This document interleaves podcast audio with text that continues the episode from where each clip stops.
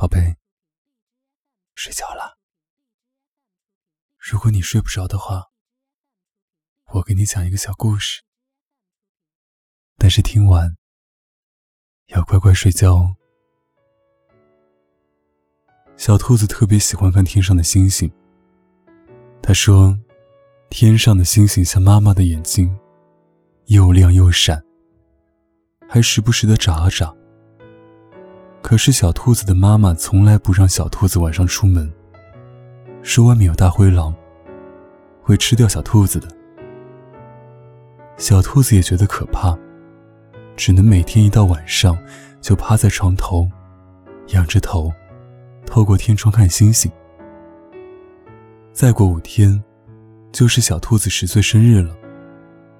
兔子妈妈说，可以答应小兔子一个要求。小兔子想都没想就说：“我想晚上出去看星星，跟小老虎一起。”兔子妈妈十分担心地说：“老虎可是百兽之王，它们就喜欢吃肉，你不怕被它吃掉吗？”小兔子眨巴着大眼睛说：“才不会呢，我和小老虎可是最好的朋友，它不会舍得的。”兔子妈妈没有办法。不能总把小兔子保护在温室里，只能让小兔子去看看这个世界。第二天天一亮，小兔子就跑着找到了小老虎。小老虎正在和小狐狸玩编花篮。小兔子一直不喜欢小狐狸，它总觉得小狐狸会耍小聪明，比如把自己不喜欢的糖果全部塞给其他小伙伴。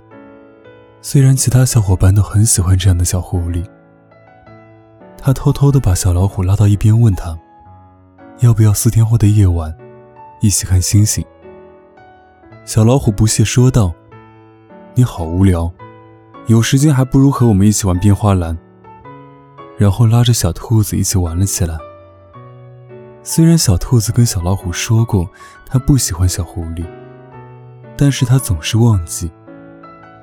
小兔子想，可能是因为它身为百兽之王，平时太忙了，总是不记事。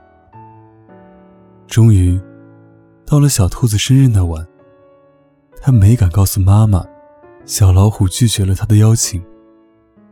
小兔子带上了妈妈给它做好的两份三明治，和小老虎最喜欢吃的芒果味软糖。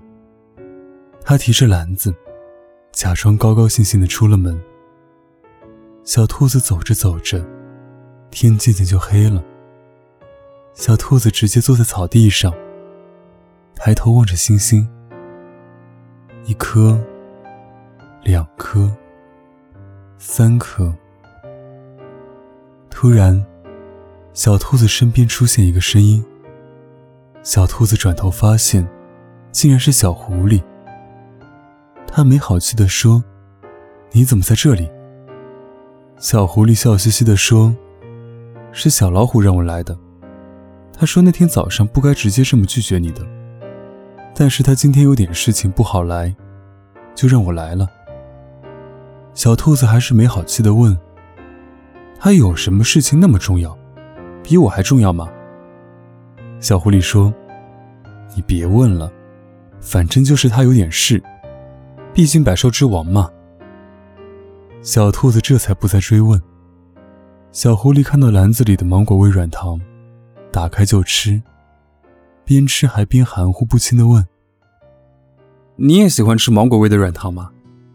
我也好喜欢。”小兔子说：“我才不信，你总是把那些糖分享给别人。”小狐狸想了想说：“我也不是不喜欢吃，就是没有找到喜欢吃的理由。”当然，现在有了。以后我如果有芒果味软糖，肯定分给你一半，自己再留一半。嘿嘿。小兔子没再说话，只是也开始吃了起来。小兔子拎着篮子回家，妈妈看到小兔子眼睛红红的，摸着小兔子的头问他：“怎么了？是不是被小老虎欺负了？”小兔子摇摇头。突然就大哭起来，他把所有事情都跟妈妈说了。妈妈抱着小兔子说：“如果一个人他真的喜欢你，他应该会自己来，他也会在乎你说的每一句话。”小兔子揉揉眼睛说道：“其实我哭是因为我真的不喜欢吃芒果味软糖，可是我又不忍心伤害小狐狸。”后来的小兔子渐渐长大了，它喜欢过小猴子，也喜欢过梅花鹿。可是它最爱的，还是以前忘记陪它看星星的小老虎。很久很久之后，小兔子还是和它并不喜欢的小猪结婚了，因为小猪每天都会送小兔子一颗软糖，味道都不一样。就是没有芒果味的。他们结婚那天，借着酒意，大家开始玩，怀念十年前的今天，大家在做什么？小熊猫说，在学习。小企鹅说，在跳皮筋。问到小老虎时，小老虎说他在跟以前喜欢的女生玩游戏。桌子上每个人都在附和着问是谁。只有小兔子偷偷红了眼眶。小狐狸偷偷走到小兔子耳边说了一句：“生日快乐，你还想看星星吗？”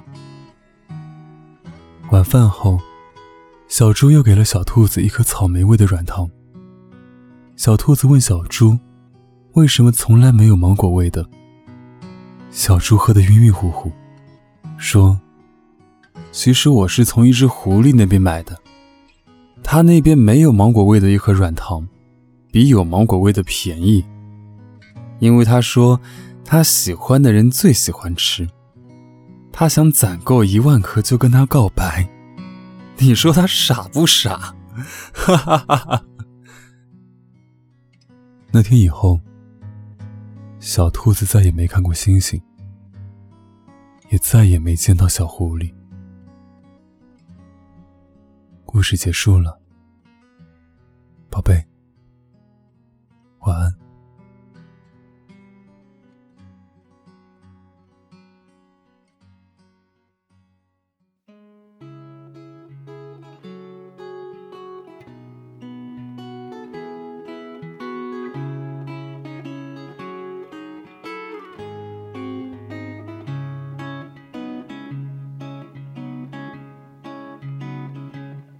挤身巷里谈笑，相识风吹男生，点起香烟，燃烧起快感。即使相隔十岁，短短一刹动心，虽不相衬，仍注定这个人。谁无畏，或大或细，相爱。不能去计较高低，这一切电影般的真爱吧，爱变彻底。不甘心跌落深渊，挣扎起来还期盼天际。爱珍贵，情愿分手讲再会，将错就错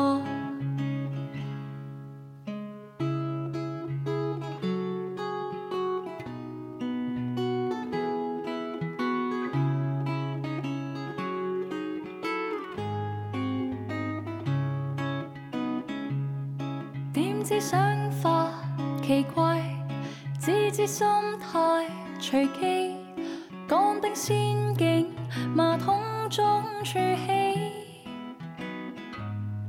一生都当游戏，相差触发危机，怎么放心，还许给这个人？